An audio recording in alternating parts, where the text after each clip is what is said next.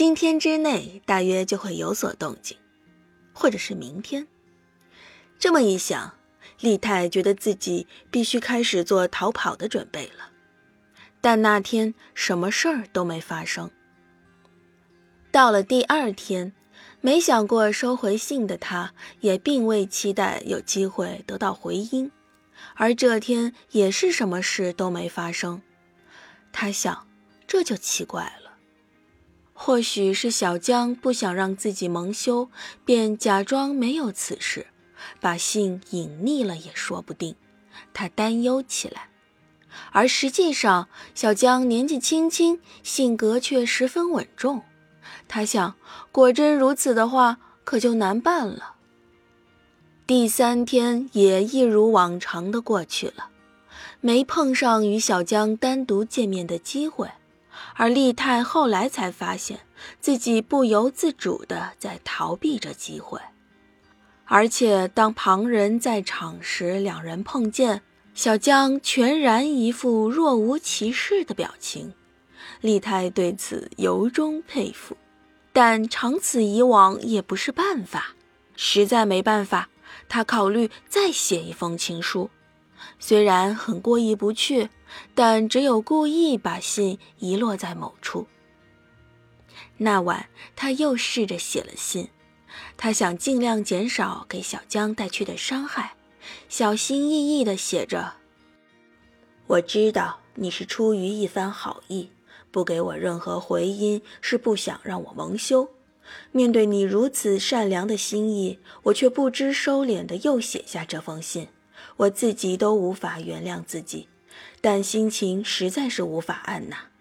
信的大意就是这样。”他想象年轻的武士们凑在一起看这封信的情形，不禁直冒冷汗。翌日出勤时，他立刻去了长廊拐角那里，把信掉落在罩着铁网的灯笼旁边。大约过了一个小时，他又若无其事地去看，信已经不见了。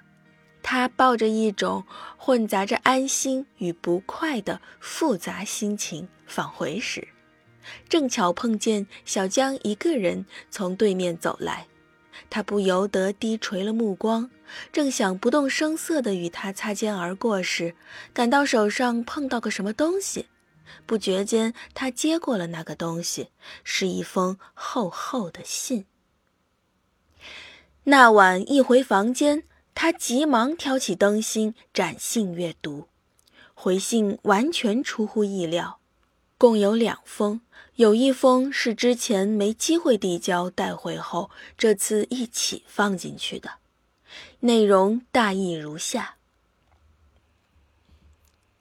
我不曾爱恋过您，但一向对您有好感。其实我迟早要面临结婚的问题。然而，如今这府邸里见得到的年轻武士，不论对哪位，我都不曾有过那样的感觉。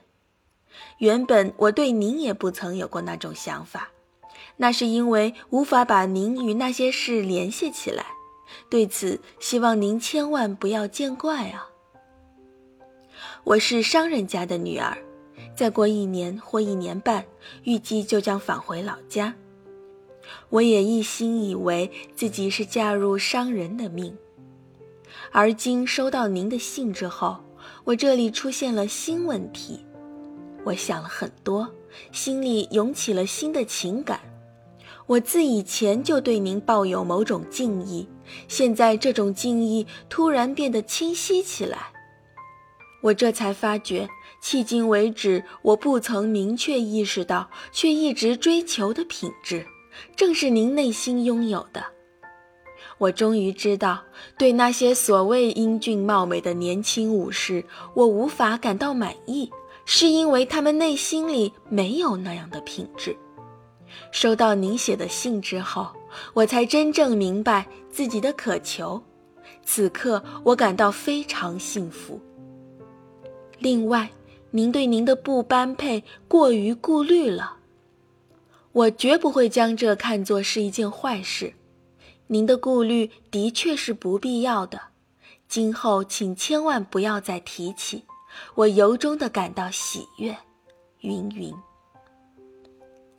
这样的内容是以女性独有的最美好的真情写成的。后写的那封信中说，不明白丽泰为何要躲避接受回信的机会，并深以为憾。然后对今后如何行事做了非常详细的安排，并告知近期自己将回家探亲，到时会向父母说明此事。云云。丽泰脸红了，他听到自己胸中的悸动，一时间茫然不知所措，甚至不知是否应该信以为真。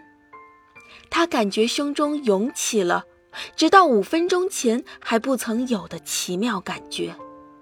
他忘记了自己的年龄。因为仅有一次，胸中曾涌起这种奇妙的感觉，那是他十二三岁在云州松江时的经历。